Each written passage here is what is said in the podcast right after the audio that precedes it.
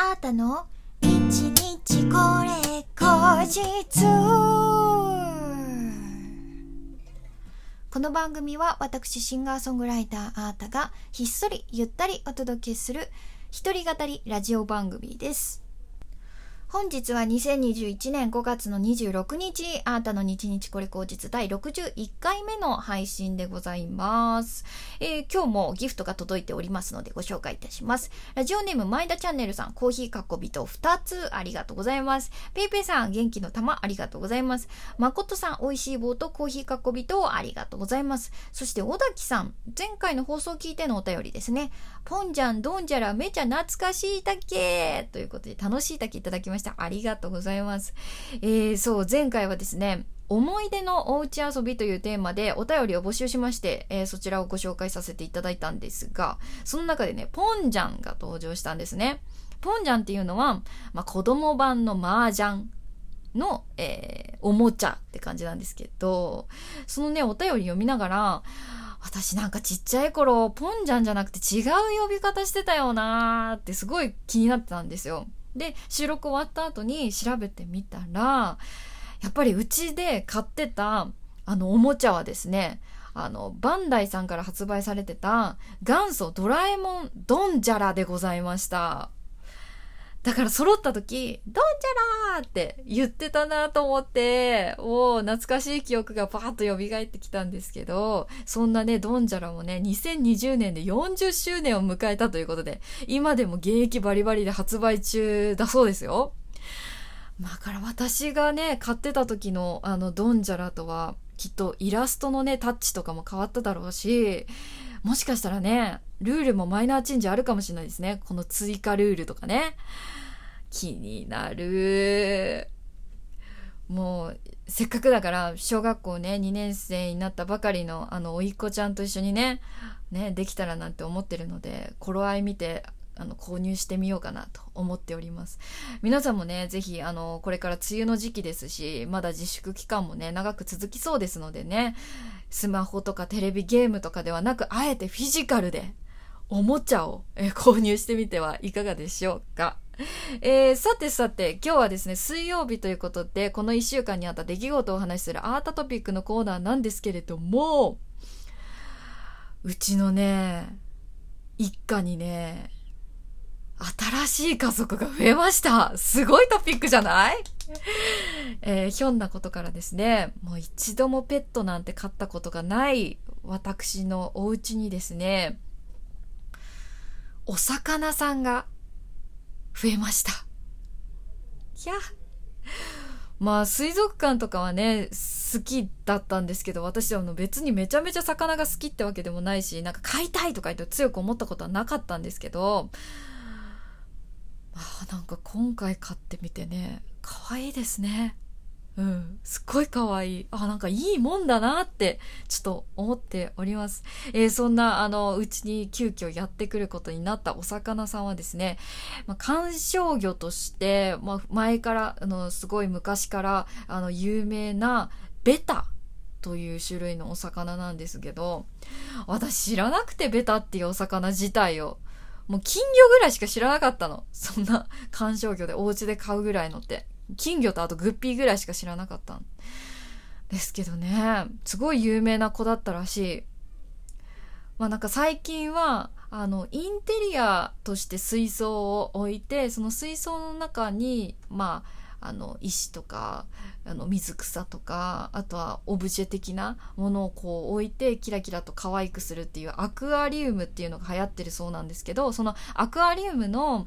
中で泳がせるお魚としても、ちょっと人気だ、人気なお魚だそうです。ベタちゃんっていうのがね。このベタね、本当にいろんな種類があるんですよ。びっくりしちゃった。ヒレの形も本当にいろんな種類があるし、まあ、色も。まあ赤がいたり、白がいたり、青がいたり、混ざってる子がいたりとか、ほんといろんな種類があって、種類が豊富なんですよね。で、私のそのお家にやってきた子がですね、生後2ヶ月半の男の子、えー、ピュアレッドのフルムーンという形の、えー、ショーベタちゃんがやってまいりました。えー、このベタの中でも、ショーに出る子たちを特に、えー、ショーっていうかコンテストとかにも出るような子たちを特にショーベタと呼んでるらしいんですけど、あのー、その形が様々なので、形でいろいろ種類、あの、名前があって、私の、あの、お家に来た、そのフルムーンって呼ばれる形が、あのー、まあ、二つにね、尾びれが分かれてるんですけど、その尾びれがもう一個一個が大きくて、さらに背びれも幅広くファーッと広がってるので、シルエットがもう満月みたいにまん丸なんですね。なので、フルムーンっていう名前がついてる、えー、種類だそうです。めっちゃ可愛いよ。赤くて。まん丸で。だからそこから取って、レッドムーンのから取って、えっと、レムちゃんっていう名前を付けました。レムちゃん、今ね、あの、この収録しながら目の前で泳いでるんだけど、すごい可愛い。ゆらゆら、ゆらゆらしてて、すごい可愛い。なんかね、めっちゃ人懐っこいんですよ。ベタちゃんってそうらしい。なんか顔をね、寄せるとこっち寄ってきてくれるし、今だってちょっと、あの、歌っただけで、何何？みたいな感じで寄ってきてくれるしさ、ほんと可愛い。で、ご飯食べる時もめちゃめちゃおちょぼ口なので、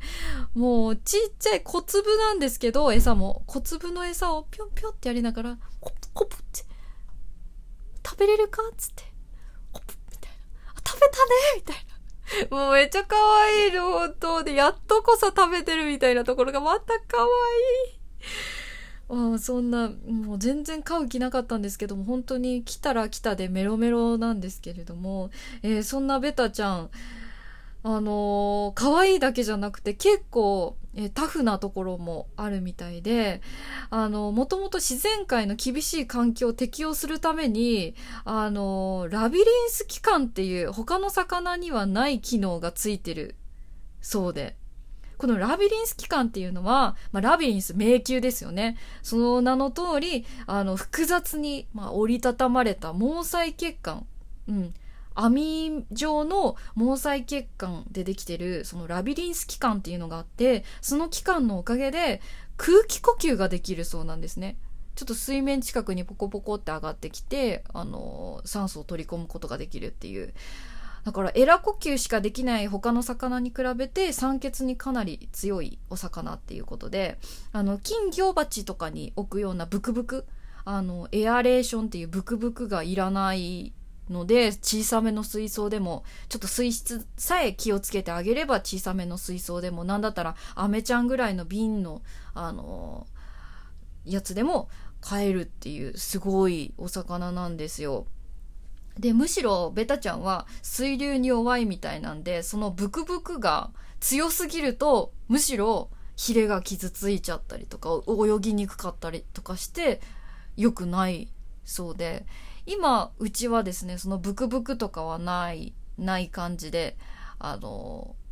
ちっちゃめの水槽に入ってゆらゆらと泳いでますね。なので、水草だけちょっと浮いてて、その水草の光合成で出た酸素とかで、あの今は元気に泳いでるっていう感じみたいです。すんごいかわいいかわいいよ。でねこのねベタちゃん私のねこの、まあ、レムちゃんレムちゃんなんですけどすごい子だった。あの今回ねすごい急ぎでちょっとあの取り寄せないといけなかったんですよ。まあその理由についてはまた後日何かのタイミングでお話できればと思ってるんですけど、もうキンキンで必要だったので、もうこの時期だし、慣れてないし、ペットショップ行ってもわかんねえなと思って、ベタ専門店で検索したんですよ。そしたら、大阪の上本町っていう場所にあるベタ専門店のフォーチュンっていうところを見つけてね、で、すごいいろんな種類の、あのー、ベタを通販でも発売し、販売していて、で、販売した次の日の朝に、まあ、あのー、関東圏とかだと全然届くっていう。わ、これすごいありがたいなって思って、しかもホームページの説明とかもすごく丁寧だったので、きっとなんか良さそうだなと思ってここであの購入したんですけど、その購入したレムちゃんタイの伝説のブリーダーが育てた子だったんですよ。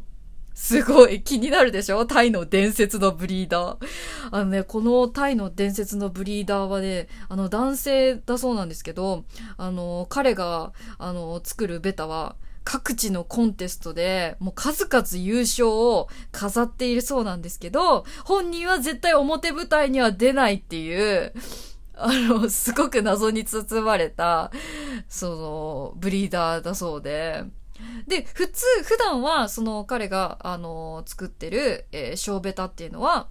あの、欧米の富裕層の愛好家さんの方にしか渡らなくて、一般市場に回ることはないみたいなんですけど、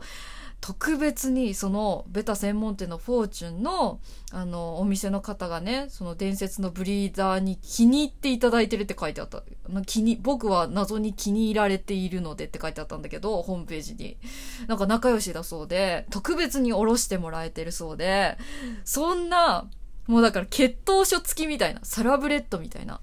だからコンテストに出たらもしかしたらねいい感じになるかもしれないぐらいのポテンシャルを持った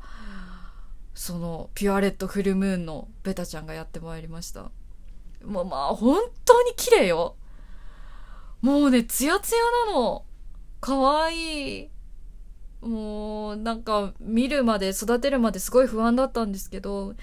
なんかやってくるといいもんですね。すごくあの癒されてかわいいかわいいっておはようみたいななっているえー、アートでございます。皆さんもね、なかなか人とね、会えない時期続いてますのでね、もしかしたらいいかもしれないです。ベタちゃん、ぜひ調べてみてください。いろんな種類があるよ。うん。ベタ専門店フォーチュン、すごい丁寧だったんで、おすすめです。ぜひ、検索してみてください。ということで、えー、今日はそんなアートトピックでございました。えー、今日もありがとうございました。バイバイ